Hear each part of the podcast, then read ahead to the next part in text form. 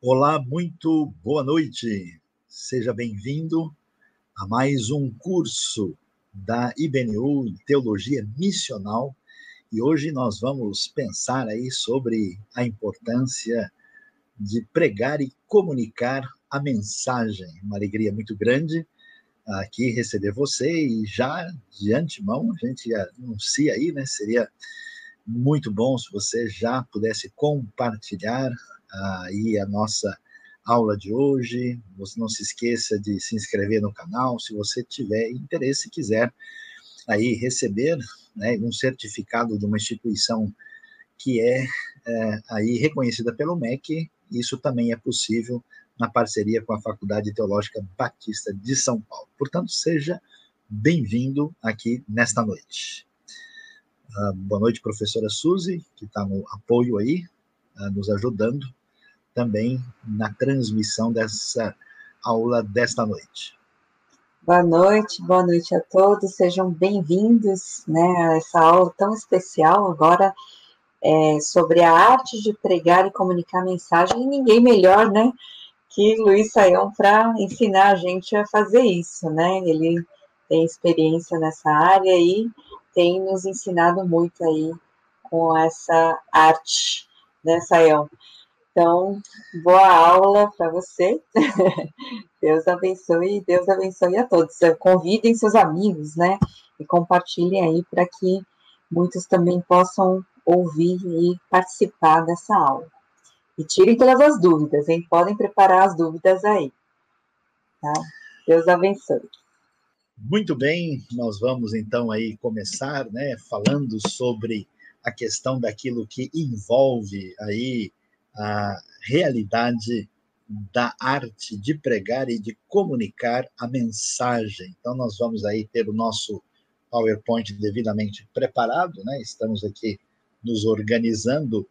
Ah, então, você pode aí acompanhar a sequência daquilo que envolve aquilo que vamos focalizar nesta aula especial. Então, arte de pregar e comunicar a mensagem nós sabemos muito bem, né? Fica bastante nítido e claro que ah, é necessário é, entender que todo mundo que está envolvido, né, aí com a proclamação do Evangelho ou ah, no contexto pastoral ou até mesmo em outros contextos muito específicos, né, nós temos aí diversas ah, Deixa eu tentar aqui dar uma ajustada na nossa é, transmissão aqui, com os ajustes específicos.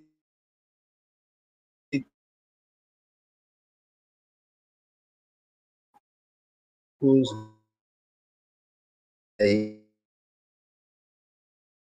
nos chegar. Ah, então, deixa eu ver aqui se por alguma razão não estou conseguindo alinhar direitinho a maneira de lidar aqui. Deixa eu ver se eu consigo. Ah, hum, deixa eu ver. Deixa eu ver se aqui a coisa vai conseguir caminhar direitinho. Apenas um ajuste aqui uh, para tentar colocar a nossa tela à disposição. Vamos ver se vamos conseguir adequadamente. Olha aí se está funcionando bem. Suzy, deu certo aí? Está compartilhando direitinho? Entrou. Ah, Entrou mas tem que colocar no modo de, de apresentação. Então, eu coloquei, mas por alguma razão ele não chega. Eu tenho que fazer isso a partir daqui, está no modo de apresentação, e por alguma razão, não sei se tem a ver com alguma extensão que tem que fazer, ele realmente está é, me dando um pouco de dificuldade aqui para fazer com que isso venha funcionar adequadamente aqui né? Uh, ele está dando como a tela devidamente compartilhada, e quando eu compartilho aqui dentro da nossa estrutura, ele, por alguma razão, não está conseguindo fazer. Deixa eu ver se agora aqui a coisa vai funcionar, porque ele não, não aceita. Ah, vamos ver se agora entrou agora ou não. Uh, você parou de compartilhar. Parei de compartilhar, então vamos voltar para ver se esse compartilhamento vai funcionar dessa vez. Compartilhamento de tela. Ah, funcionando. Uhum. Vamos ver. Eu acho que tem alguma coisa com o compartilhamento. É... Agora entrou compartilhamento. Entrou. Aqui, ó. Entrou agora? Entrou. Agora tá ok, né? Não, não tá na tela. Mas pode é, ele, fazer, acho que não tem tanto é, problema. Ele não, ele não vai conseguir. Então vamos caminhar aqui. É. Dessa maneira, dessa vez, depois a gente faz alguns ajustes. Bom, nós sabemos aí, né, perdoe aí os nossos queridos aí pelas esses desencontros iniciais aí, né? Os segredos da boa pregação. Então, a arte de transmitir uma mensagem, de trazer aí uma, uma pregação, né, uma mensagem que precisa ser uh, apresentada, é, tem tudo a ver com aquilo que envolve a nossa função, né, como pessoas que estão ligadas aí a, aquilo que envolve esse ministério, digamos, da palavra. Né? E isso é importante, isso tem aí a, a definição da igreja primitiva, né? a mensagem de Deus chega a nós através de um livro, né? que é exatamente as escrituras sagradas, e eh, desde o início aqueles que proclamavam o evangelho eram chamados a pregar a palavra. Então, o conselho, que aqui tem um foco mais pastoral, né, mas é amplo, diz: pregue a palavra, esteja preparado a tempo e fora de tempo, repreenda, corrija, exorte com toda a paciência e doutrina. Então, uh, quem é, né, é discípulo de Jesus, quem está ah, no ministério pastoral, no ministério de ensino, no ministério que envolve tantas vezes a necessidade de articular e a proclamação da palavra, precisa aprender né, a fazer isso da melhor maneira possível. Então, como é que nós devemos eh, lidar ou entender né, aí a realidade que envolve a pregação? O que, que a gente pode destacar de maneira especial que merece aí a nossa atenção, né? Que aí deve ter esse cenário ah, importante. Nossa função como pregadores, pastores e gente que ensina a Bíblia, quando pensamos em pregação, é lembrar que devemos ter o foco da mensagem no texto bíblico. Né? Nós vamos, durante esse curso, ter oportunidade, porque você sabe que o elemento que envolve toda a realidade da pregação começa, na verdade, ah, com noções importantes que têm a ver com a exegese, né, que é a arte de entender o texto a partir do seu sentido original, uh, tem a ver com hermenêutica,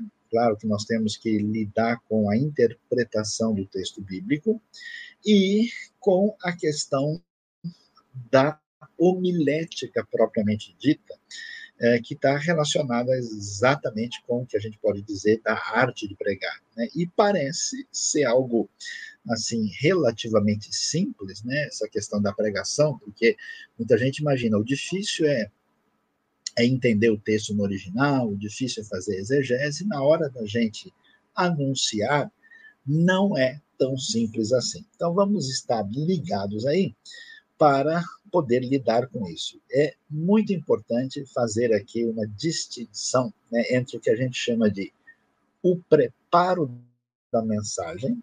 Né? Nós não vamos entrar hoje em questões que envolvam exegese, hermenêutica, isso vai fazer parte de uma aula específica lá na frente, e a transmissão da mensagem. O que quer dizer isso? É que tem gente, por exemplo, que tem bastante condição e capacidade de preparar uma boa mensagem, ou, como alguns vão preferir, preparar um bom sermão. Quer dizer que a pessoa sabe lá delimitar um texto, sabe interpretar, organizar essa mensagem, ele tem uma introdução, ele tem ali né, um corpo do, da, da, mensagem a ser pregada, ele tem uma conclusão, você vê que a pessoa, de fato, tem condições de fazer isso. Mas na hora do que a gente pode chamar da entrega do sermão, da transmissão dessa mensagem, é, muitas vezes isso não acontece bem. E tem o contrário.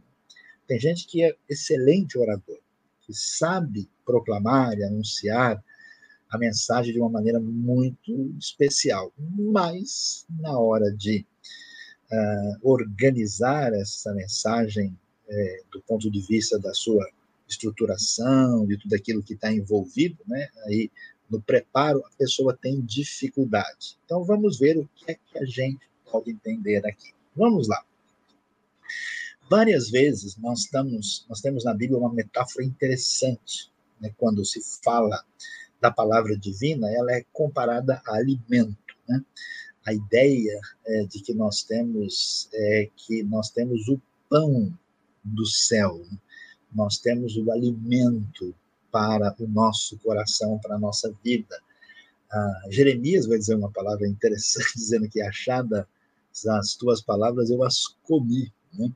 Então, essa questão é, nos deve ajudar a construir aqui uma, uma metáfora, né, um ponto de comparação que acho que é importante, é que preparar uma mensagem é como preparar uma refeição.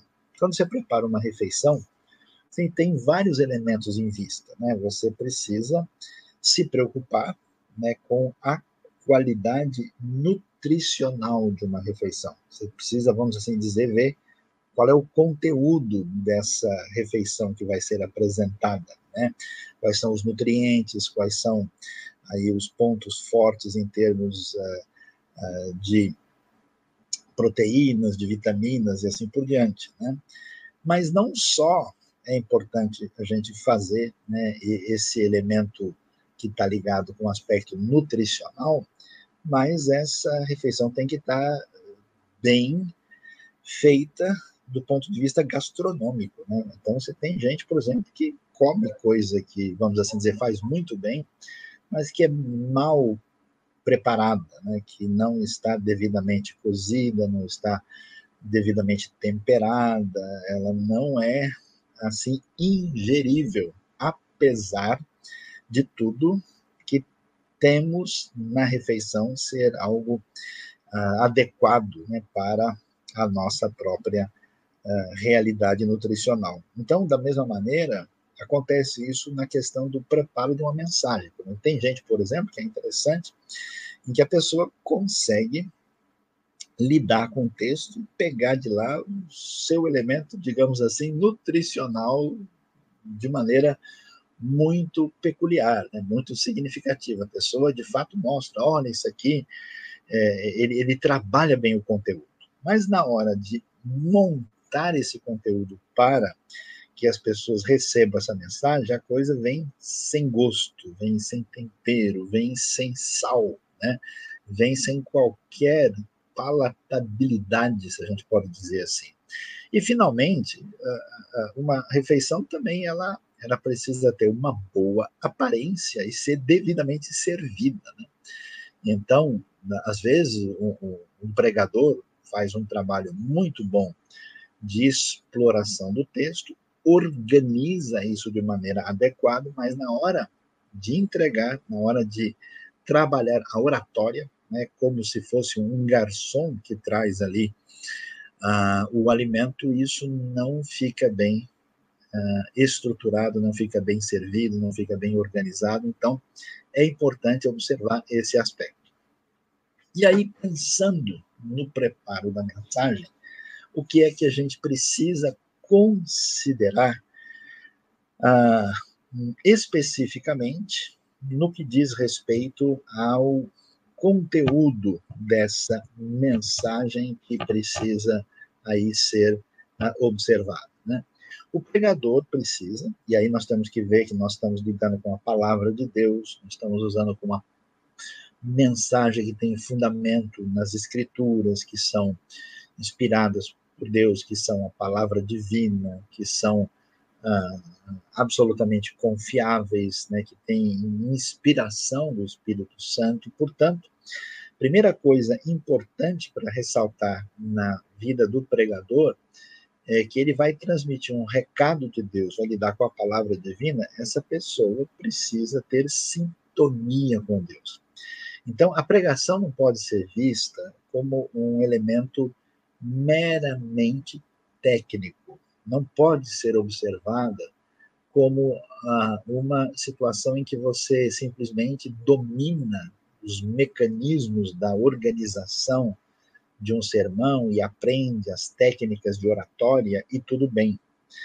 A coisa vai além disso, né? Você está transmitindo um recado de Deus, você está lidando com um texto importante, inspirado pelo Espírito Santo, e esse texto é, tem a ver com essa realidade de Deus. Então, se o pregador não é uma pessoa que cultiva a sua vida espiritual, que ele não tem sintonia com o Deus da palavra, é muito difícil que ele vá transmitir a palavra de Deus. É interessante a gente ver aquela questão que você tem, de fato, várias pessoas que são especialistas no sentido técnico. E quando vão anunciar a mensagem, vão trazer a palavra, a gente percebe que aquilo sai num, num vazio. Né?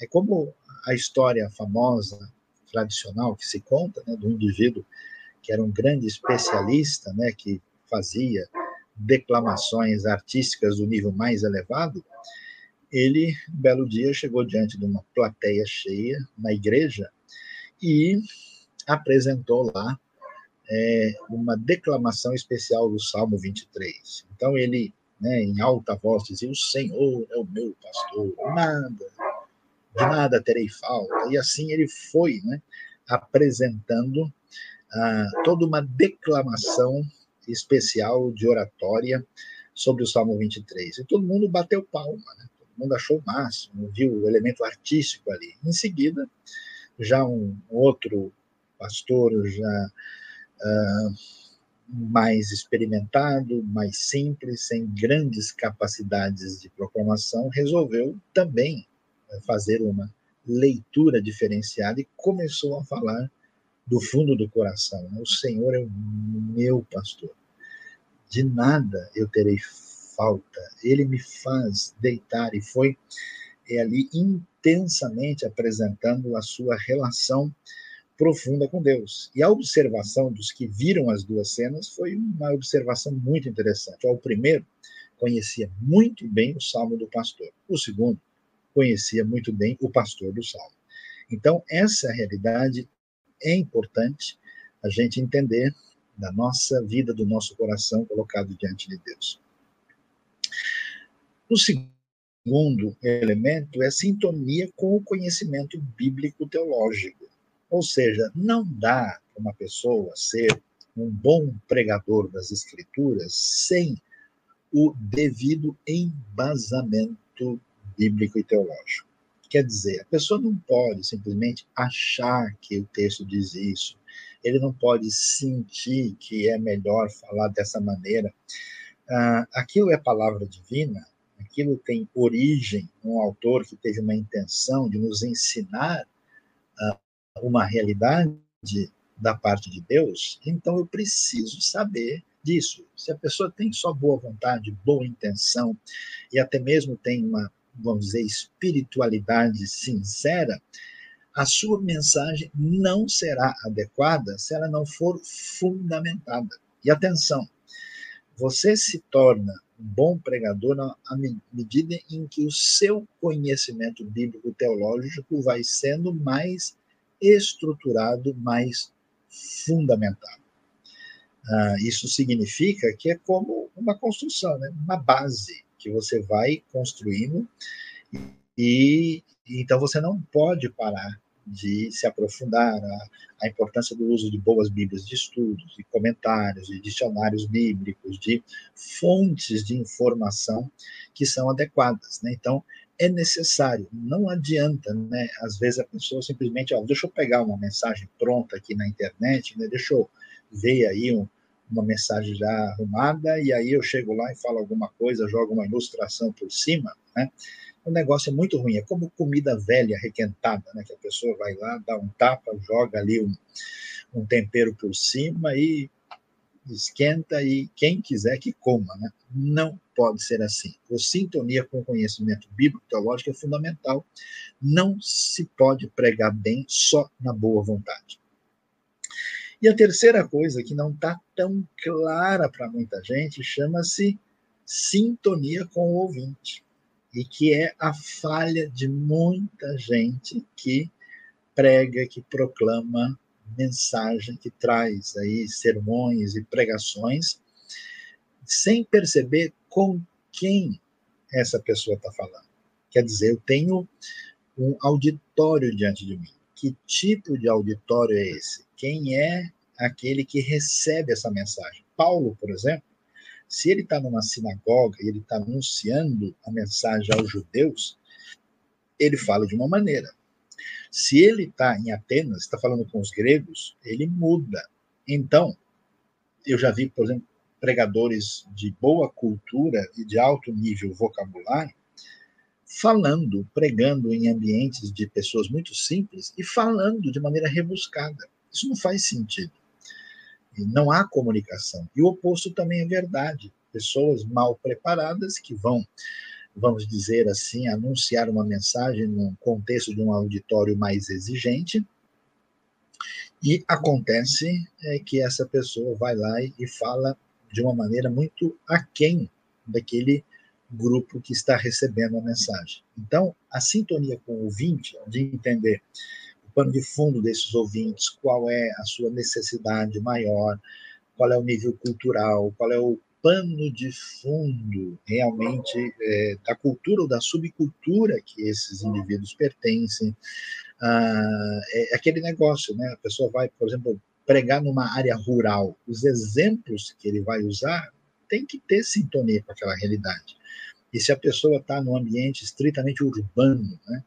E ele começa a usar exemplos uh, que são pertinentes lá, um igarapé, né, que onde vive a tracajá, né, ou seja, uma tartaruga que existe ali num riacho, a pessoa não vai entender. Então, essa sintonia com o ouvinte é fundamental e é necessária. Então, são esses três elementos: sintonia com Deus, sintonia com o conhecimento bíblico teológico e sintonia com o ouvinte são absolutamente necessários.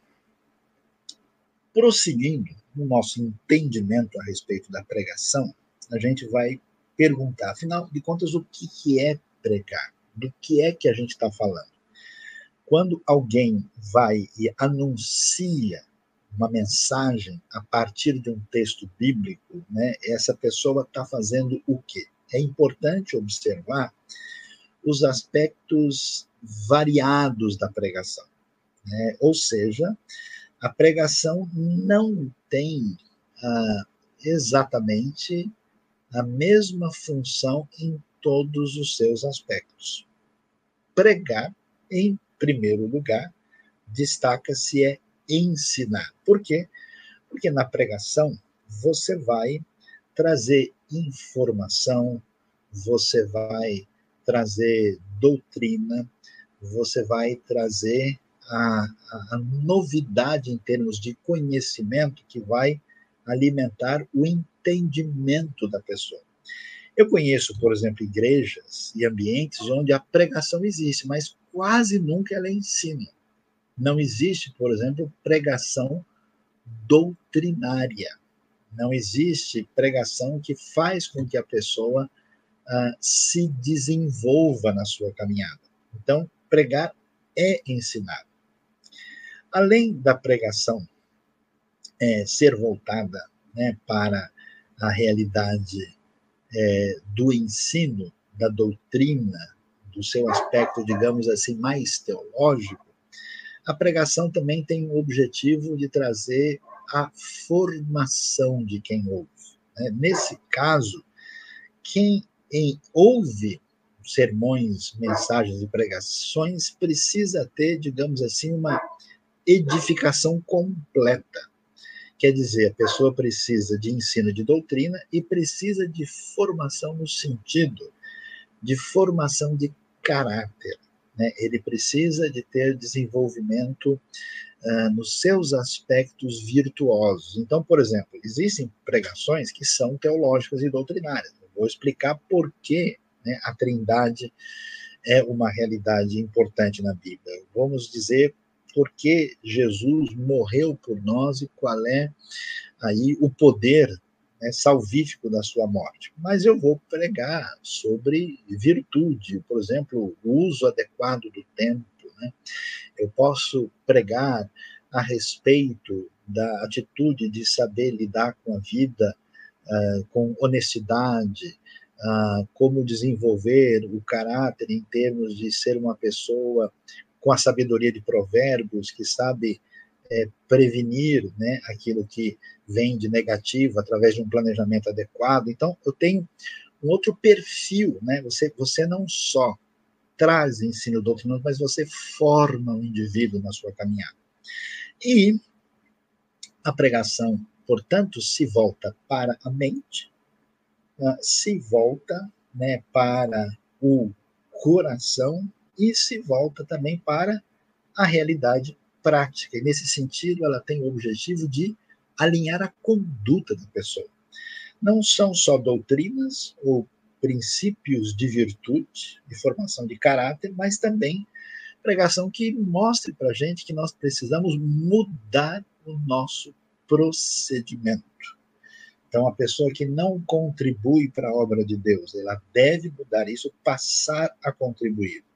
A pessoa que envereda a sua vida por um procedimento errado na vida financeira, deve se arrepender e agir da maneira correta, deixar de ser desonesto. Ela precisa é, de mensagens que sejam práticas. E veja, prática não significa alinhar conduta simplesmente repreensão. Significa também repreensão, né? mas significa que você não pode viver uma vida cristã só de modo teórico. Então, quando você tem uma comunidade onde se prega e proclama a Bíblia, é necessário que isso seja com amplitude e diversidade. Eu conheço igrejas em que a mensagem é só teologia, a outra é só repreensão, né? a outra é, é só valorizando determinados aspectos, deixando de lado outros. Né?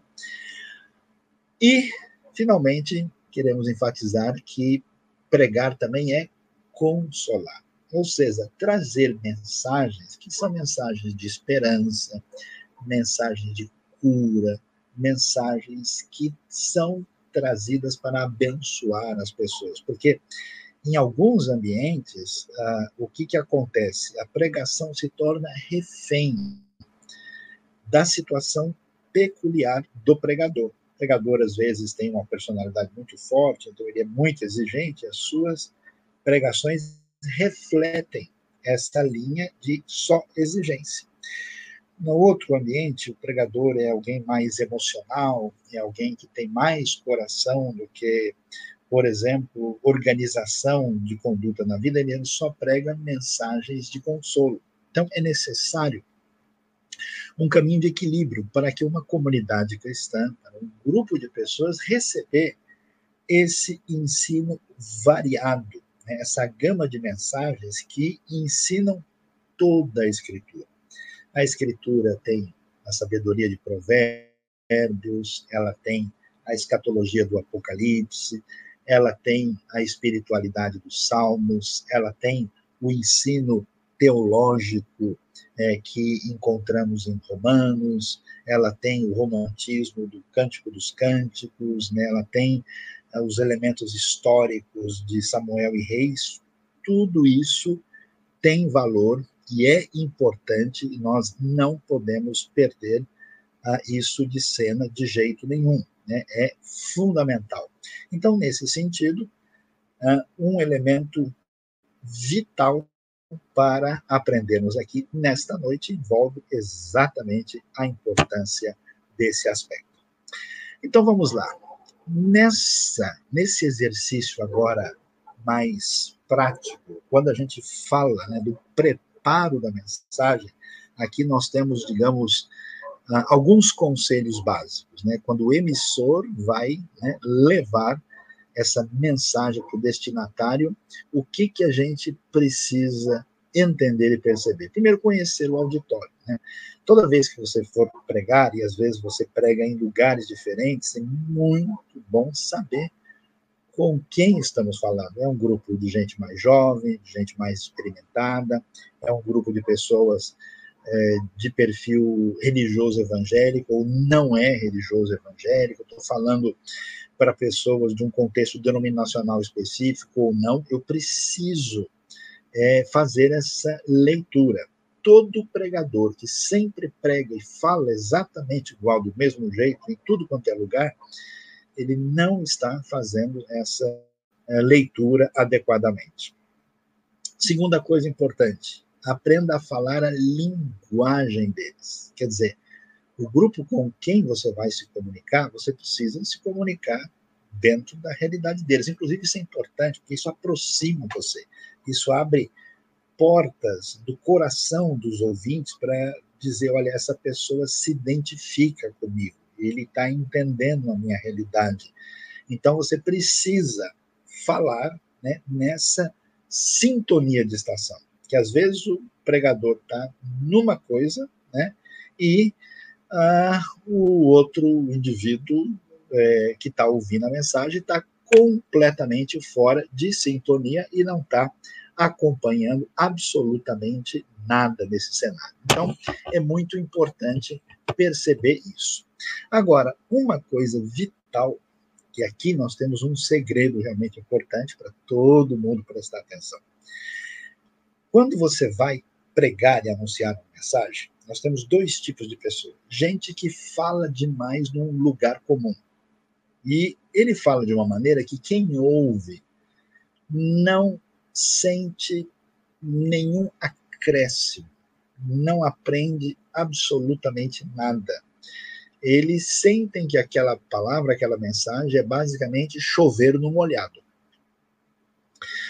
Portanto, é, a coisa aí é bem complicada, né? porque isso faz com que muitas mensagens e pregadores se tornem enfadonhos. Ninguém mais aguenta ouvir aquilo. E tem gente que é ao contrário, que a pessoa sempre fala num nível tão complexo, tão difícil, que as pessoas começam a acompanhar e elas cansam, elas não querem mais ouvir. Né? Então, como é que você faz? O seu, o seu ponto de comunicação é o seguinte: você precisa falar de maneira didática, falar para as pessoas no nível um pouco acima delas, para que elas se sintam ambientadas e aprendam um pouco. Quando o pregador erra nesse sentido, ele começa, por exemplo, conheço pregadores que estudaram línguas originais, eles passam boa parte da mensagem falando, não, porque é o hebraico, porque é o grego, porque isso, porque aquilo, né? E trazem toda uma uma grande construção aí, vamos dizer, de erudição desnecessária. Né? Uma coisa é você saber o grego hebraico e saber qual é a função dele. Outra coisa é você ficar falando disso o tempo todo e deixar o pessoal cansado de ouvir. A mesma coisa acontece em outras áreas, quando o pregador demora demais, mais ou menos para dizer, ó, vejam quanto conhecimento eu tenho. E aí o foco realmente do que importa é, desaparece. Às vezes você tem uma mensagem técnica demais, complicada, e que de conteúdo não tem nada. É tipo um, tipo um pastel de vento. Tem muita massa, tem todo negócio, quando chega no recheio não tem. Na hora da pessoa, vamos dizer, trazer o que, que eu tenho que aprender na mensagem de hoje, não chega a nada. Então é muito importante você falar um nível um pouco acima do auditório, daqueles que recebem a mensagem, né? mas sem ir muito longe, porque não você perde os ouvintes. Ao contrário do que muita gente imagina, pregação boa não é pregação demorada. Eu já vi gente desmaiar né, em, em acontecimentos assim públicos, porque o pregador, vamos assim dizer, se empolgou e falou por mais de uma hora e meia. E tem gente que acha, né, olha, como eu estudei, agora o pessoal vai ter que ouvir. Veja, uma mensagem, uma boa pregação deve, na média, aí, ter entre 30 e 40 minutos, dentro do nosso contexto. Claro, se estiver num outro ambiente, numa outra cultura, é diferente você falar no ambiente de uma academia brasileira de letras e você falar é, para um grupo de jovens de 18 anos, né? Mas assim, na, na média, entenda que a sua mensagem tem que terminar, atenção, com gosto de quero mais. Para a pessoa terminar e dizer assim, puxa, acabou, podia até demorar um pouco mais. Se a pessoa começa, como eu conheço alguns que, e então, né, caminhando para o final, né, já encerrando a nossa mensagem de hoje, chegando, portanto, aos finalmente, a pessoa fica ensaiando, ensaiando, derrapando, derrapando, e nunca chega e nunca termina a mensagem. Isso é muito difícil para quem fica ouvindo. Né? Então, pregar muito tempo não é sinal de que a pessoa está trazendo uma boa mensagem. E o mais importante, talvez, desse nosso slide é pregue uma mensagem. O que quer dizer isso? Se você vai estudar um texto bíblico e você vai é, avaliar esse texto, você deve chegar à conclusão qual que é a razão de ser desse texto. Por que esse texto foi escrito? O que que o autor está querendo dizer? Qual que é a ênfase? Qual que é a diretriz? Porque senão você começa, como eu conheço pessoas que quando vão falar da Bíblia falam de diversos textos e não chegam em lugar nenhum. Você vê que o avião nunca aterriza. A pessoa cita uma série de coisas, mas não fica uma mensagem que a pessoa leve para casa. E que mensagem é essa? A mensagem da pessoa, olha, eu preciso ser mais generoso na minha vida. Eu devo deixar a minha postura de avareza, a minha postura de desinteresse e preciso me comprometer com o avanço do reino de Deus em termos de contribuição. A pessoa dizer: olha, eu não ah, entendia devidamente o que significa a obra de Cristo no que diz respeito à santificação. Eu preciso conhecer mais sobre isso. Olha, eu preciso depois dessa mensagem, perdoar o meu irmão com quem eu não falo há três anos atrás. A mensagem, de preferência, ela precisa conseguir ser resumida numa frase. Né? Quando você lê, por exemplo, como a gente mencionou rapidamente o Salmo 23, né, você vai estudando e avaliando, você descobre que o salmista está feliz porque ele descobre que Deus cuidou dele a vida toda. Por isso Deus é o pastor. E cuidou de tal maneira que ele sente uma gratidão tão grande que no final, né, ao perceber como Deus lhe deu sustento físico, cuidou das suas emoções, ajudou na sua caminhada é, de tomada de decisões, Deus o honrou diante dos seus inimigos que o queriam destruí-lo, ele chega no final e diz: Olha, eu sei que a bondade e a misericórdia fiel de Deus vão me seguir todos os dias, vão me perseguir todos os dias, e eu vou habitar na casa do Senhor eh, de maneira permanente, ou para sempre. Ele quer dizer com isso que ele vai dizer que eu nunca mais deixo de cultuar depois que eu descobri quem Deus é e o que ele fez. Então a mensagem é essa, né? Quem descobre que Deus esteve sempre a abençoar, nunca deixará de cultuar. Então, se a sua pregação, a sua mensagem, ela não chega, ela não desce num ponto em que as pessoas podem lembrar e falar: puxa, eu entendi a palavra e eu estou levando isso comigo, ela fica uma coisa sem direção, sem pé e sem cabeça, ela fica solta, ela não tem impacto nenhum. Ah, algumas questões importantes que são conselhos fundamentais que fazem parte aí, podemos assim dizer, da transmissão da mensagem. O que, que nós temos de tão valioso e de importante? Pregue com objetivo. A pregação não é uma mera aula, onde a pessoa vai é, simplesmente aprender uma série de conceitos. A pregação ela tem um objetivo de atingir a vida das pessoas com o foco né, de mudança de visão e de vida. Ela tem uma direção que não é só a mente e não é só as emoções, é a vontade do indivíduo. Então, a gente sempre deve pregar fazendo com que esse texto seja direcionado para uma mudança de visão e mudança de vida. Quer dizer, a pessoa precisa realinhar o seu pensamento e realinhar a sua conduta. Então, é muito valioso, porque senão nós temos, como acontece em diversos ambientes, pregações que são meramente contemplativas. Né? São pinturas que a pessoa, oh, que legal, né? mas ela não tem desdobramento na vida da pessoa.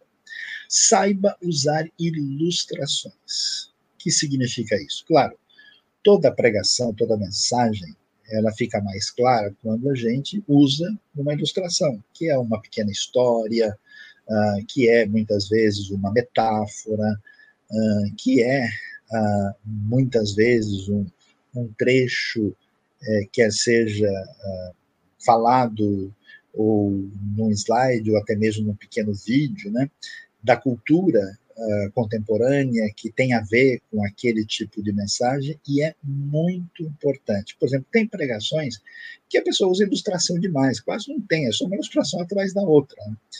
Tem algumas em que ela nunca aparece, né? E é muito importante a gente não perder aí ah, o foco eh, de que a ilustração precisa entrar no momento certo, precisa ser a ilustração certa.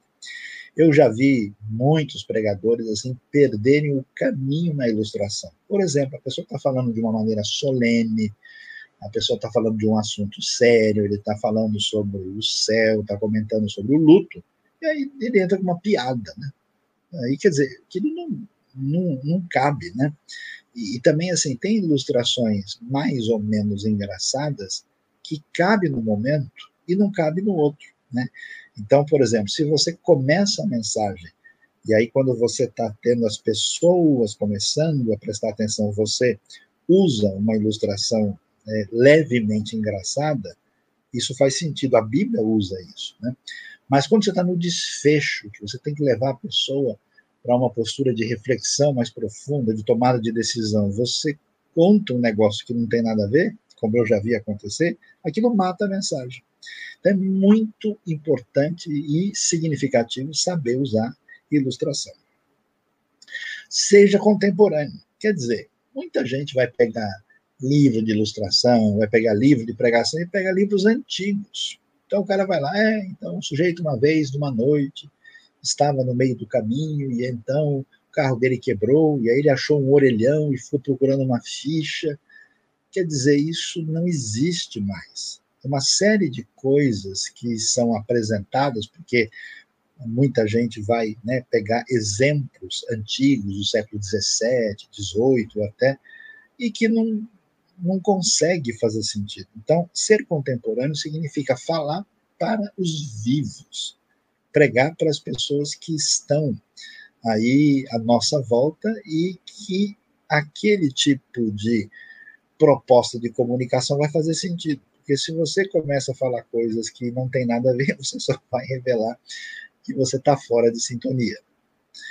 Comece de modo positivo e convidativo quer dizer, o início, né, os estudiosos da homilética dizem o seguinte: você tem cinco minutos para ganhar o auditório. As pessoas né, vão lá, é, vão prestar atenção no que você está falando e elas vão interagir. Elas decidem em cinco minutos se elas vão ou não continuar ouvindo. Se a pessoa comete qualquer caminho inadequado de comunicação, ah, quem está ali eh, deleta o indivíduo. Mesmo que ele fique sentado olhando, ele fica esperando acabar. E aquilo não tem interação.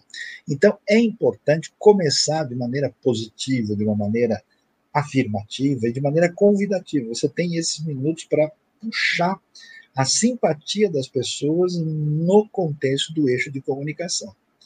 Então, isso é importante porque tem gente que começa detonando. Meus queridos irmãos, como nós temos visto, o mundo está indo de mal a pior. Aconteceu só na Ásia esse ano mais de 200 mil suicídios e aumentando cada dia. O anticristo já está na porta da sua casa. Se a pessoa começa, né, nesse tom alarmista, né, de maneira assim muito complicada, é difícil que ele de fato vai conseguir a interação das pessoas.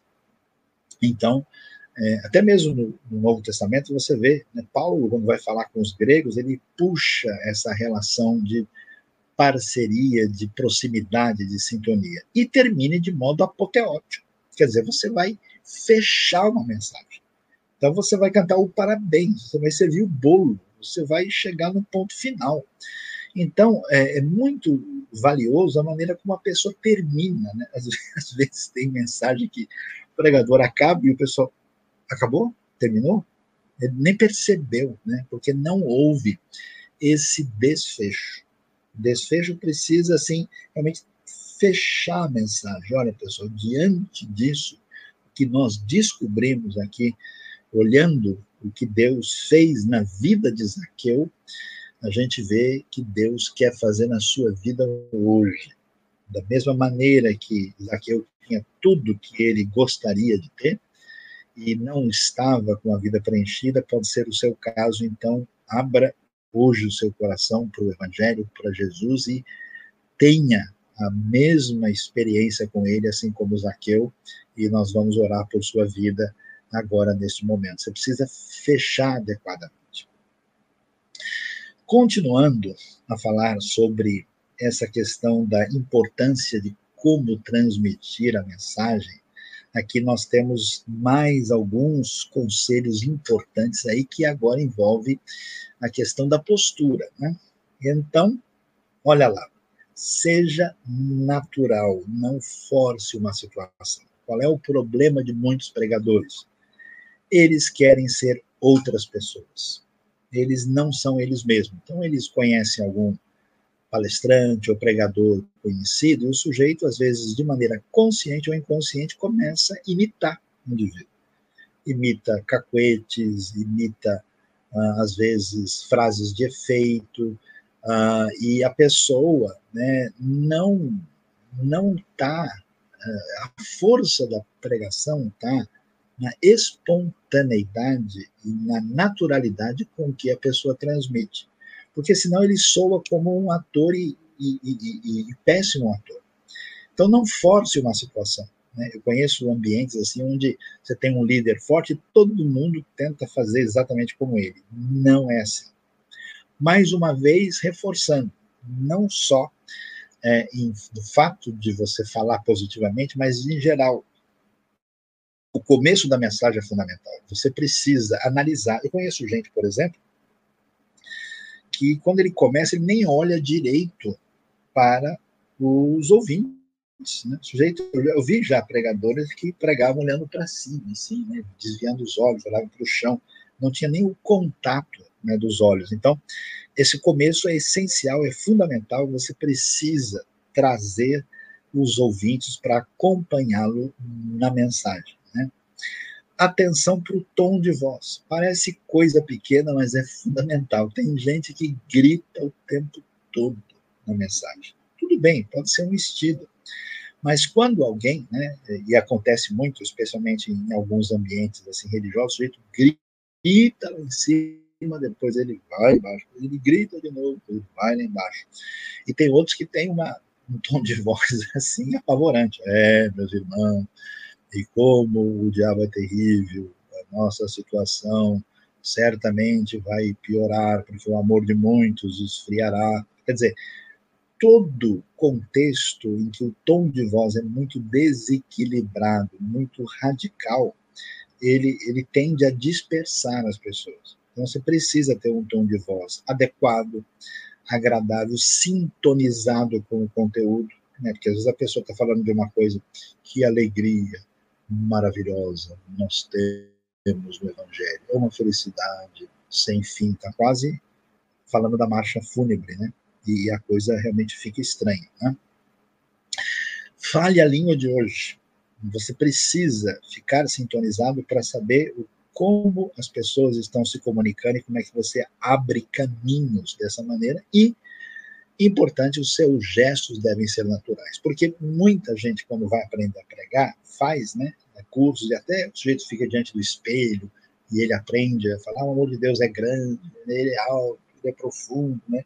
E aí, esses gestos, eu já vi alguns casos assim que ficam curiosamente estranhos, que são gestos em que a pessoa aprendeu a imitar, mas aquilo não tem naturalidade. Aquilo você vê que a pessoa está tentando copiar um negócio e às vezes até ele se atrapalha, né? Ele faz o gesto errado, né? Porque o amor de Deus é é altamente profundo, né? e aí, ah, não, é profundo, né? então a pessoa se perde. E essa questão é muito importante para a gente poder é, fazer a transmissão adequadamente. Alguns outros conselhos essenciais e fundamentais para a transmissão da mensagem. Veja só. A mensagem ela tem que sair com força, e ela sai com força na medida em que ela é, teve impacto em você. Então, assim, se você não pregar para você mesmo antes, dificilmente essa mensagem chega no coração de quem está recebendo.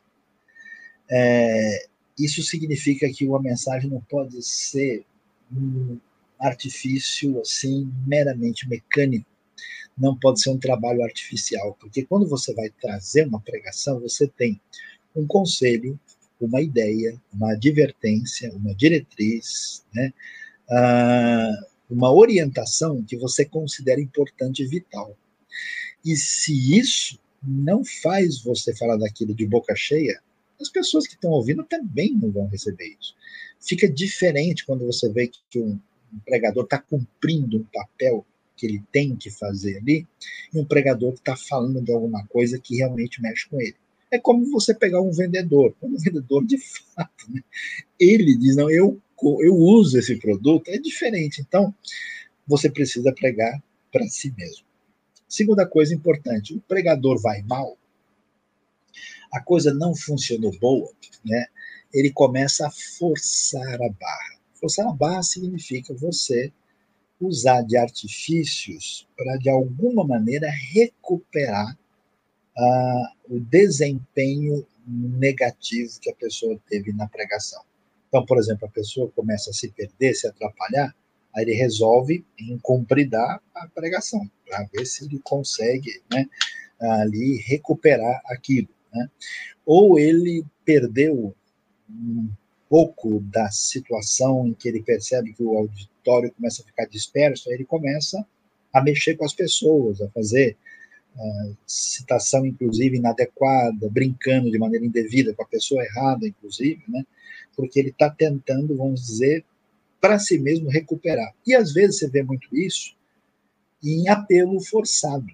Quando o preditor, o pregador falou e aí ele quer uma aprovação, um feedback, e aí ele força a bala. Então, agora eu quero que você venha aqui na frente agora. Aí o pessoal não vem. Aí diz, olha, se você não vier, então quer dizer que você vai perder a bênção de Deus para sua vida. Olha, teve uma pessoa que esteve aqui e ele recusou o convite de Deus, depois ele foi atropelado. Então, a gente vê pessoas assim forçando a barra né, de alguma maneira para que uh, isso não se faz. Você forçou, você se derrotou. Não funciona assim. E importantíssimo, né? Comunique-se com todos pelo olhar, a maneira como você olha, é, quando você olha acompanhando todo mundo que está presente ali no auditório, é fundamental e é essencial. Então, diante disso, nós temos aí né, esse resumo fundamental do que está envolvido, digamos assim, nessa arte de pregar. A pregação, portanto, envolve né, esse trabalho de conhecimento do texto bíblico aprofundado, né, que tem ah, aí apresentado de uma maneira significativa o conhecimento em si, a pregação envolve né, essa maneira de construir essa mensagem com coerência e organização, e a pregação envolve essa arte da entrega, que hoje nós estamos começando exatamente o nosso curso, prestando atenção exatamente a esse aspecto. Então, deu para dar uma boa caminhada aí por esses uh, ensinos voltados para a arte de pregar, alguns segredos do que está envolvido nisso. E agora, então, vou chamar aí a professora Suzili para que a gente tenha aí a possibilidade de interagir com as perguntas, as dúvidas, as questões que estão ligadas aí a essa realidade. Professora Suzy, boa noite. Boa ah, noite. Vamos ver se o pessoal aí, né, tá ligado. Será que tem pergunta? Será que temos? Ah, Vamos lá. Já temos pergunta. Na verdade, é coisa que já foi falado, mas acho que vale a pena a gente falar novamente. É quanto tempo? O Anselmo pergunta. Quanto tempo tem que ser dedicado para um bom sermão? Então, eu, eu entendo que a pergunta do, do Anselmo está ligado com o tempo de preparação. De preparação, é. desculpa. Então, Anselmo, essa pergunta ela é um pouco relativa, né? Ela não dá para a gente dar uma resposta assim. Por quê? Porque tem um sermão que você vai fazer dentro de um texto mais conhecido. Se eu falar para você, ó, faz um sermão lá no livro de Atos, né, no capítulo 16, o carcereiro de Filipos, né, ah, com certeza a pessoa vai ter uma facilidade. Agora, se eu falar para o indivíduo, olha, eu faço uma mensagem mostrando para mim a comparação entre Obadias e Jeremias 49 e o contexto histórico, né, que importância isso vai ter para a liturgia contemporânea. E o sujeito vai sofrer para fazer isso, né, porque é um material muito mais, muito menos conhecido, muito menos trabalhado e difícil também, né, porque quando você vai falar para um auditório, né? E você tem um, contexto desconhecido, você tem que preparar mais. Eu diria o seguinte: que uma pessoa pode, dependendo da sua trajetória, do seu conhecimento anterior, preparar uma boa mensagem em duas, três horas.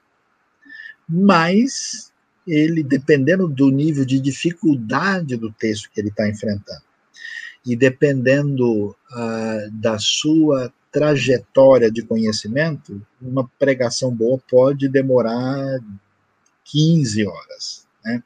Porque, por exemplo, existem textos que a gente não tem grandes, digamos, questões hermenêuticas e teológicas difíceis. Mas o sujeito pega, por exemplo, um texto de 1 Coríntios, que fala lá sobre o uso do véu, um outro texto que fala a respeito do batismo pelos mortos, ou o texto que vai falar uh, sobre em Colossenses o culto dos anjos, né? Peraí, ele não tem como ele passar por aquilo sem explicar nada, então vai dar mais trabalho, né? E eu diria que na média, para alguém que está caminhando na pregação, um bom tempo aí médio seria algo em torno de umas quatro ou cinco horas. Tem também, um é, tem também, eu acho que a, a forma da pessoa lidar também, né? Tem pessoas que precisam ter um preparo, assim, ela se sente mais segura tendo um preparo de um mês, né? Claro que dentro desse mês tem, não é o dia todo, mas tem, eu conheci gente que preparou uma mensagem durante dois meses, né? Então, tem pessoas, é, e tem uma, tem uma facilidade também, assim, de absorver, o, né, então eu acho que depende da personalidade também da pessoa, acho que cada um também tem que achar um, é né, um, um, assim, um equilíbrio. Um ponto de equilíbrio. Em tudo isso, né. Agora, Sayão, ó, a Nádia está falando que é, você tem um dom de transmitir conhecimento sobre qualquer assunto que é impressionante. Agora, Há uma pergunta interessante, José Cláudia, que pergunta: é verdade que os pregadores puritanos da Nova Inglaterra foram os precursores de Hollywood? Olha, uh, eu, eu, não sei se a gente pode dizer exatamente isso, mas assim, uh, a cultura né, de faleza é, que se formou particularmente aí nos Estados Unidos, ela foi uma cultura com muita influência religiosa, né? E claro que os puritanos, né, os pregadores, eles eram pessoas de altíssima expressão na sua performance, né? Quem quem ouve aí da do que acontece com gente como Jonathan Edwards, George Whitfield e outros, né? É, vão perceber né, esse elemento. Eu diria que aquele ambiente cultural favorece, mas não um favorecimento direto, né? Tipo, os caras saíram direto da igreja e foram lá para Hollywood, né? Acho que indiretamente sim, mas diretamente não, porque Hollywood sofreu outras influências também, especialmente influência judaica, né? E muito de Hollywood teve a ver com uma influência da indústria cultural alemã, né, do começo do século XX, aí que, que teve presença na, na construção, né, mas não deixa de fazer parte. Também eles tiraram muita coisa da Bíblia, né? com certeza, com certeza, com certeza, até porque muita gente que estava lá conhecia bastante da Bíblia. Verdade. Agora, Marcelo pergunta uma coisa que eu acho que vale a pena a gente falar, porque tem muita gente que realmente tem essa, essa condição. Qual o perigo de usar um sermão que não foi preparado pelo próprio pregador? Olha, depende, né? Porque é, é, isso não é algo tão problemático assim, na minha opinião. Né? Ah, a dificuldade que a maneira como você prega algo que você desenvolveu e aprendeu, isso é introjetado em você. Né? Agora, o problema é, ainda mais hoje, né, que nós temos internet e tal, você pode ter muito uh, sermão ou mensagem que é um copiar-colar, né? Inclusive, tem lugares aí, sites que tem, digamos assim, pregações prontas, né? Em que o indivíduo vai lá, né, lê o texto, segue aquele esboço básico e meio que repete. Esse aspecto, se ele for algo de perfil, assim, perdoe-me a expressão aí, de papagaio, né, eu acho de fato que é uma coisa complicada. Ela deve ser evitada, porque o problema dos pregadores é que eles caem na dificuldade da rotina da pragmática. Eu preciso pregar domingo, eu preciso pregar domingo que vem também pera, eu estou corrido, não deu tempo, eu tive que socorrer lá, tive uma visita, o que, que eu vou fazer agora? E a pessoa não tem uma boa bagagem, um bom lastro para lidar com a situação, então ele fala, sabe uma coisa, eu vou pegar aqui uma mensagem, vou dar uma ajeitada e vamos que vamos. Né? Isso é diferente de uma pessoa, por exemplo, que uh, acompanha um teólogo, um pregador, um professor, e de fato acredita e leva a sério aquele tipo de instrução que ele tem. E essa pessoa, às vezes, é alguém com muito mais conhecimento, muito mais formação, muito mais eh, direcionamento. Né? E se essa pessoa se baseia, né? vamos dar um exemplo aqui. É, eu vou falar de um assunto e descubro que tem um livro ou uma mensagem do Dr. Russell Shedd sobre esse assunto. Eu falo que o Dr. Russell Shedd é uma pessoa né, balizada, um catedrático nesse assunto, e aí eu vou lá e falo, puxa, eu acho que ele tem razão. E eu construo a minha mensagem em cima disso, e dando os devidos créditos, isso não é de nada ruim. Até porque as nossas mensagens são construídas em cima das mensagens de Paulo, de Pedro e assim por diante. Então não é um problema é, se basear né, naquilo que é, foi feito por outra pessoa, o problema é o embasamento indevido e inadequado que pode é, prejudicar a, essa construção do sermão ou da mensagem. Tá certo. É, tem algum, Sayão, alguma, alguma literatura, né, para indicar sobre essa questão de homilética e até oratória, né, é, como pregar, alguma coisa assim? Olha, uh, tem diversos livros nessa direção, E eu precisaria ver, porque uma das dificuldades que nós temos hoje é exatamente a gente saber uh, o que está uh, disponível né, para a gente, porque com essa questão de, de livros, uh, assim, a, a coisa está disponível, a coisa deixa de estar. A Vida Nova tinha um livro muito interessante, que era de um autor que era chamado Robson Marinho. Eu não sei se esse livro está disponível, talvez esteja. O livro chama-se A Arte de Pregar.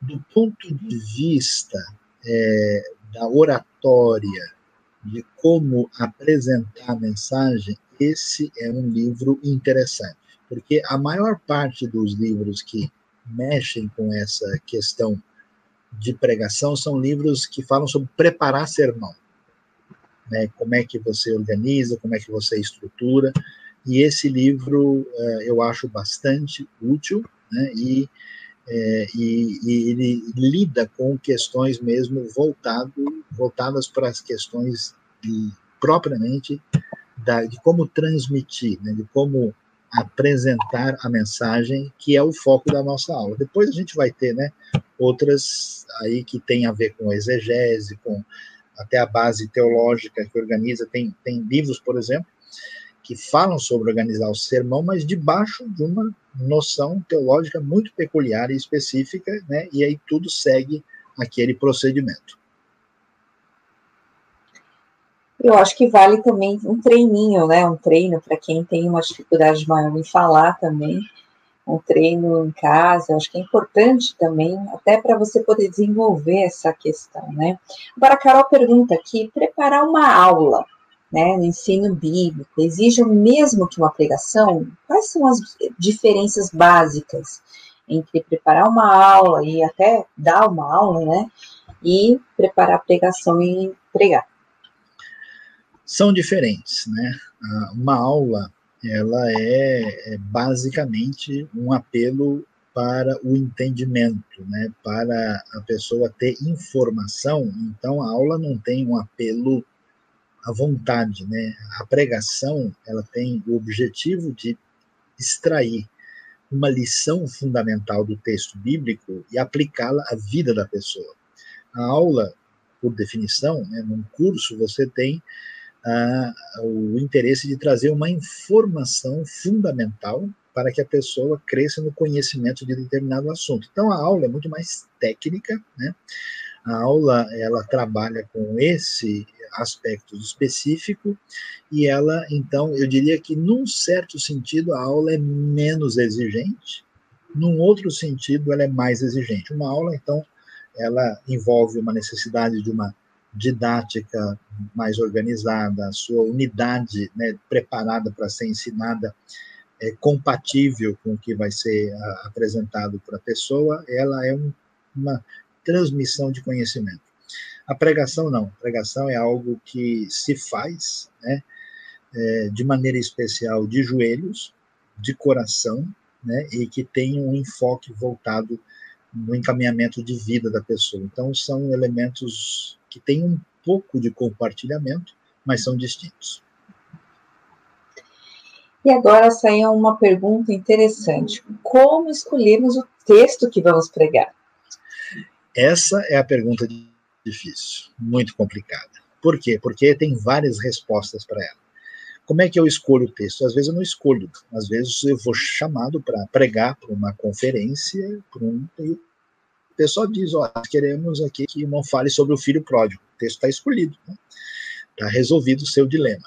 Né?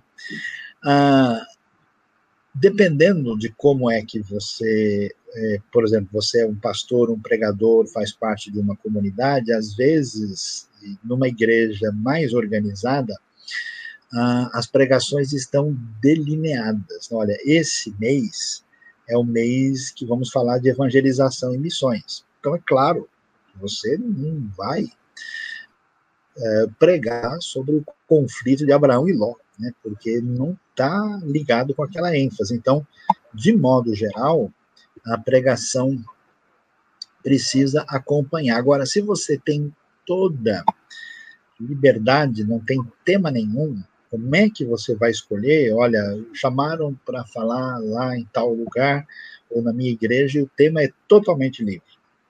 Duas coisas eu recomendo. A primeira é oração e a sintonia com Deus. Eu não, eu não queria dizer isso aqui, mas eu vou dizer de alguma maneira. Maria, as mensagens que eu prego, eu, eu sinto uma uh, inclinação sobre aquilo no meu coração antes. Eu não faço uma escolha de mensagens meramente racional. Eu tenho uma diretriz geral, mas eu fico desde o começo da semana orando, pensando sobre aquilo, até que tem alguma coisa que bate no coração. Eu falo, vai ser sobre isso aqui.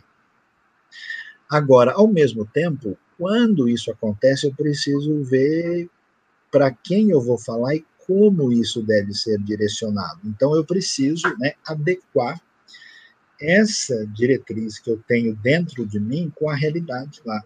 Né? Então, é, é, é numa igreja, é num grupo de pessoas específicos, é num grupo de advogados, é uh, num pessoal que pratica esporte, né? Então, essa situação deve ter um equilíbrio entre essa, digamos assim, direção de Deus no coração com o objetivo a ser alcançado por aquela pregação.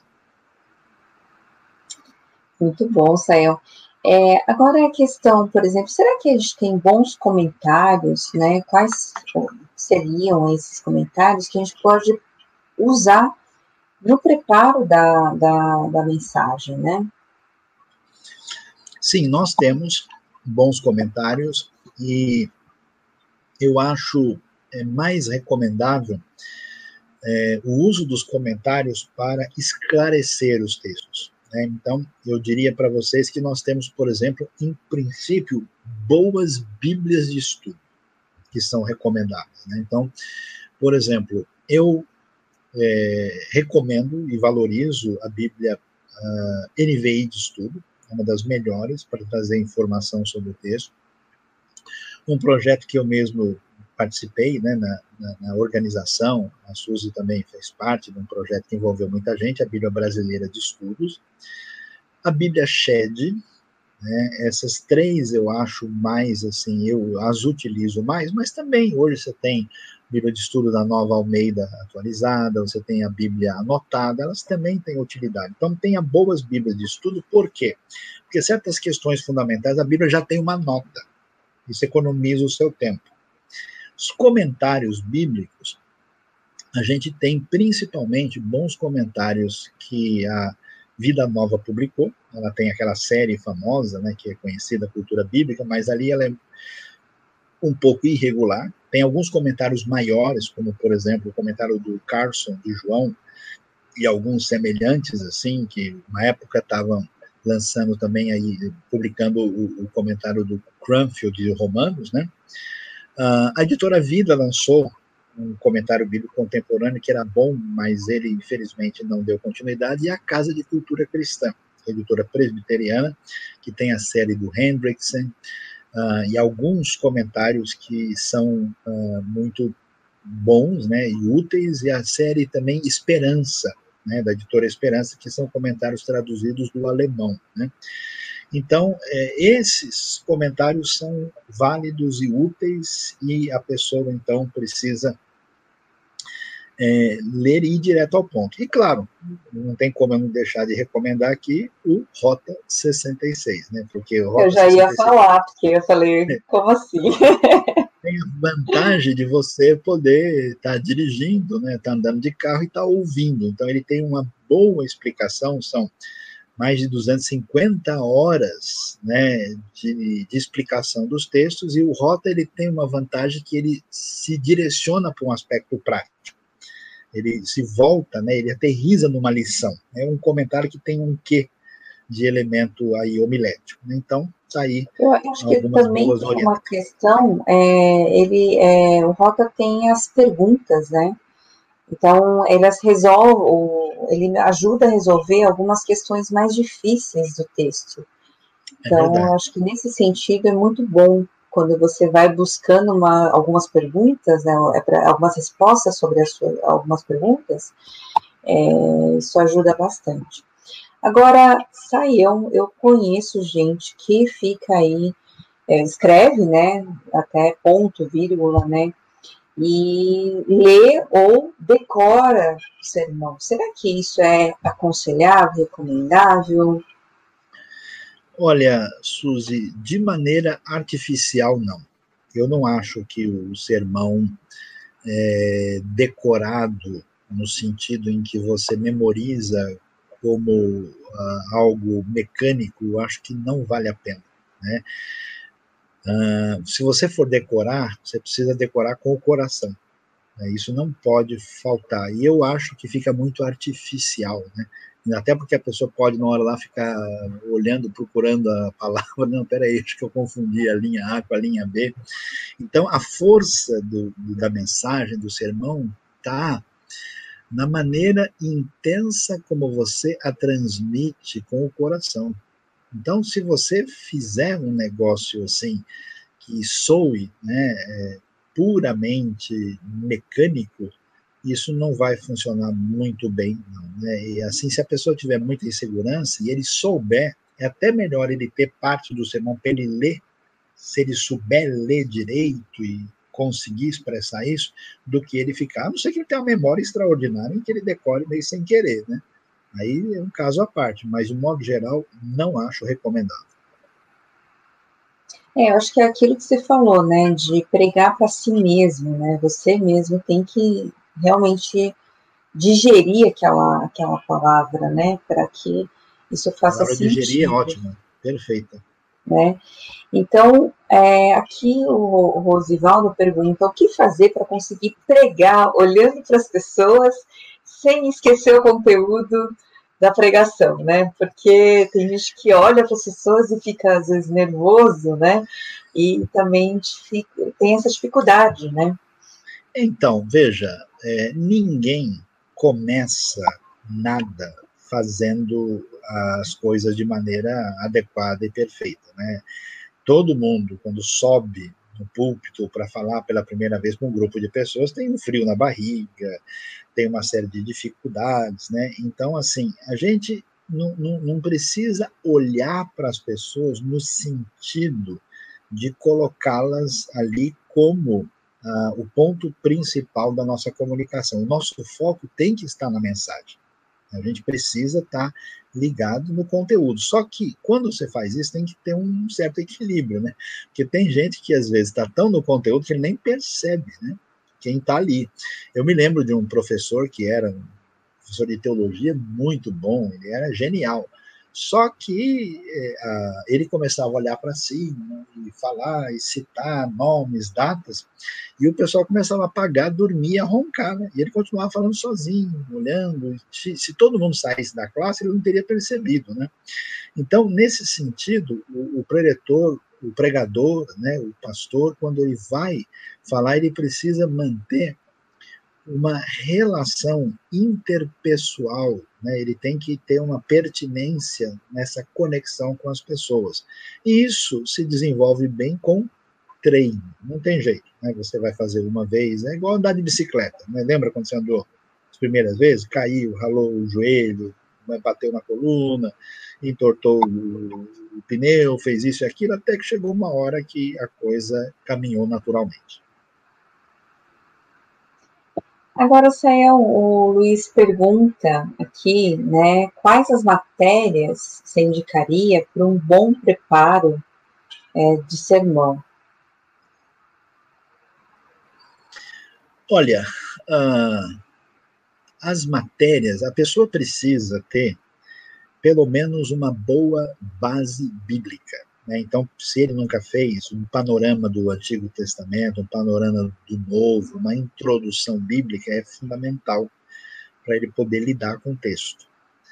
É bom também ele ter pelo menos uma introdução, uma base de teologia, né? um curso de introdução, uma bagagem assim fundamental, porque os materiais que ele vai consultar, ele precisa saber né, do que se trata, o que, que significa. Olha, me falaram que esse comentário é dispensacionalista, me falaram que aquele livro é amilenista. O que quer dizer isso? Que diferença isso faz, né? Então essa base, né, teológica, ela ela é, é importante e significativa. Né? Agora, na hora do vamos ver, o que vai fazer diferença é o conhecimento que você tem sobre aquele texto e aquele livro que você vai fazer. Então, por exemplo, ah, não, eu estou cuidando de uma igreja lá e agora nós estamos fazendo uma série no livro de Romanos. Meu amigo, você precisa meter as caras em Romanos, né? Você precisa ter um embasamento significativo para que você, de fato, né, venha aí ter um preparo adequado. Uma coisa boa é que esses comentários, essas ferramentas ajudam bastante, tem bastante caminho andado aí para a gente poder caminhar. Aliás, IBNU tem várias aulas e cursos que têm esse objetivo, né, de dar uma boa bagagem para todo mundo. A teológica também tem esses cursos aqui, cursos básicos aí que nos ajudam a entender melhor. Agora, essa eu acho que é uma pergunta bem importante aqui. A pregação deve ser, na maior parte das vezes, positiva? Então, essa é uma discussão importante e a gente vai tratar dela com mais detalhes na próxima aula, porque ela precisa ser bem detalhada. Eu vou dizer o seguinte: de modo geral, é, a pregação é melhor que ela seja expositiva. Tá? Agora preste atenção, vou dizer coisas um pouquinho polêmicas aqui. Né? Nem todo mundo que diz que faz pregação expositiva faz pregação expositiva mesmo. Né? A pessoa pode até dizer: olha, eu vou pregar uma série em Efésios, vou pregar uma série uh, em Isaías. E aí você vai ver, depois que olhar o Efésio e Isaías, que na verdade tem a teologia particular do indivíduo lá. Não há um, uma, uma, um relacionamento de fato com os livros. Né? A pregação expositiva ela é muito importante e valiosa porque ela diz respeito a, exatamente ao, ao conhecimento e o entendimento do texto bíblico e de como ele tem pertinência e se aplica à nossa vida. Uh, a pregação expositiva é boa porque ela vai tratar de temas e assuntos diferentes e que são pertinentes e que devem ser tratados. Né? É muito mais difícil você é, manipular o texto né, se você faz a coisa expositivamente, mas atenção, não é a pedra filosofal não é a varinha de condão, olha, toda a igreja que faz pregação expositiva será feliz para sempre. Por quê? Por uma razão muito simples. Quando você prega, lembra, você precisa ter sintonia com os ouvintes. E tem textos bíblicos que têm mensagens voltadas para um foco específico. E às vezes aquele texto não tem tanto ponto de contato com a realidade dos ouvintes.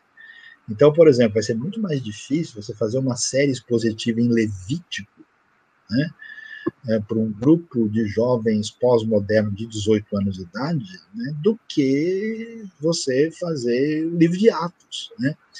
E outra coisa, eu vou fazer uma exposição na minha igreja em Salmos. Salmo tem 150 capítulos. Quanto tempo você vai falar? Eu conheço igreja que passa dois anos num livro só. Então, assim, não é tão simples fazer uma exposição bíblica em Zacarias e fazer a mesma exposição bíblica em Efésios. Então, não é assim, ó, descobrir a pedra filosofal, vou fazer, não. Então, nós vamos falar uh, das vantagens e desvantagens de lidar com a pregação expositiva e como, em certos casos, precisa também considerar outras possibilidades, apesar da pregação expositiva ser, digamos, preferência de modo geral. Agora saiu o Reginaldo pergunta, né, é, que o pregador deve ser pregar uma mensagem, certo? Uma mensagem, a ideia é essa. A pergunta é, como então encontrar essa questão do assunto principal? Porque isso é, é difícil, né? Exige interpretação exige uma exegese do texto, né? E quais os padrões que ajudam a encontrar a grande ideia na passagem, né?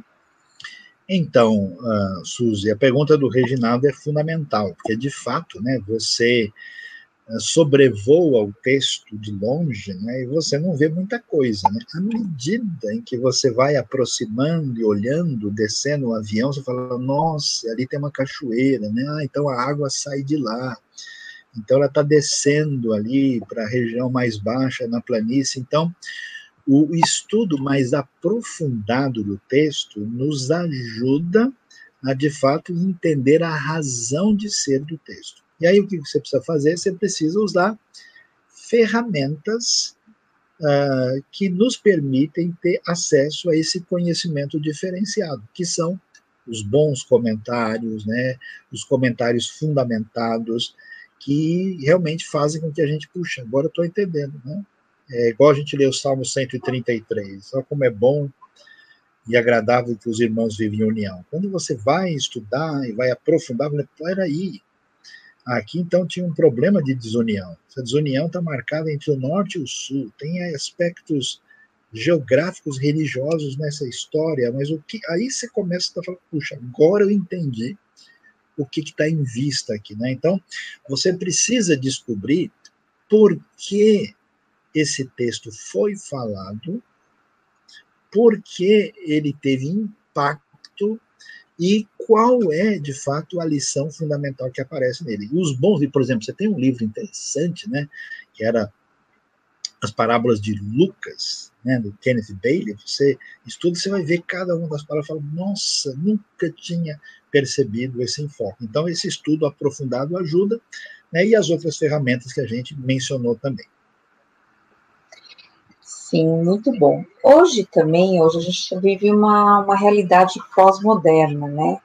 E muitas, muitos lugares a gente vê isso, uma ênfase, né, no tom de voz, né, a emoção, a ambientação, né, aquela é, música de fundo, né, essas coisas. Será que isso não torna a coisa muito artificial, muito é, você vai envolver pela emoção as pessoas em vez de passar o texto bíblico, né, a mensagem bíblica? Então, não há nada errado com emoção em si. Emoção em si é característica psicológica humana.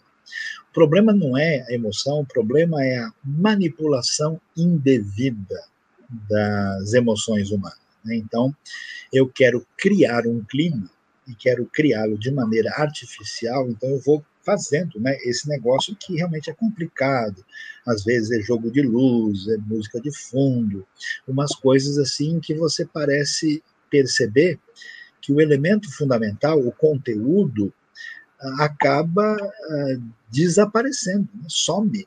E o que realmente fica é exatamente essa tentativa de mexer com as emoções. O que, que a gente pode dizer? O pregador, claro que faz sentido que ele venha a se emocionar, mas vai ficar claro para muita gente logo se isso é uma, uma, uma, impostação de voz artificial, se é uma coisa meio fabricada, né? Porque eu já vi em certos lugares que a pessoa está lá, assim, chorando, e daqui a pouco ele vira para o lado e fala, pô, pega lá o banco para mim, põe isso aqui. Você fala, caramba, o cara estava aqui, como assim ele já está? Né? Então, aquilo parece e se define como algo artificial. Ah, se existe alguma emoção envolvida, essa emoção tem que acompanhar esse conteúdo. Ela tem que fazer sentido e tem que ser pertinente e compatível. Se alguma coisa sai fora disso, aí de fato eu acho que a coisa está meio fora do lugar e é bastante estranha e não dá para a gente assinar embaixo. Vou fazer uma pergunta aqui, juntar algumas perguntas, né? A questão aqui da gramática, né? E a questão também de, de gente que usa, a questão, vai por um caminho místico, né? É, achando aquilo que o texto não diz. Então, tudo, né? Gente, por que, que a gente precisa da gramática também? E por que, que a gente pode cair aí num outro, é, por outro caminho, né? Pregando coisa que o texto não diz. O problema, Suzy, é que é, ninguém inventou a gramática, né? A gramática são as regras da língua, né? Não tem como é, eu lidar com o texto, e o texto bíblico é feito de palavras, palavras que estão numa língua que tem frases, orações, sujeito, verbo, predicado, complementos, e não tem como, né? eu tenho que lidar com isso, né? E eu preciso saber do que é que esse texto está falando. Jesus chega e diz lá, né? Se você não nascer de novo, o que quer dizer nascer de novo? Naquele contexto, o que, que essa palavra grega anothen significa? É verdade que quer dizer nascer do alto também? Então, qual é o objetivo? Não tem como analisar o texto e levar em consideração os aspectos objetivos do texto. Isso faz parte de qualquer né, material escrito. Né? Agora, ah, quando alguém eh, sai fora da realidade concreta do texto e parte para uma mistificação fundamentada na alegoria, aí a questão é que a pessoa não precisa do texto para dizer isso. Né? Ele pode né, fazer é, isso da maneira como ele bem quiser. Né? Então, você tem um texto bíblico é, dizendo: então os homens se reuniram lá na planície de Cinear e resolveram construir uma torre que chegasse até o céu. É, então, meus amigos, nós precisamos chegar até o céu. Deus construa também a torre na sua vida. Você precisa estudar aviação. Você precisa. Isso não tem nada a ver com o texto, né? Não dá para fazer essas pontes indevidas. Né? Então, nesse sentido, eu preciso, acho que a palavra importante que existe é respeitar o texto.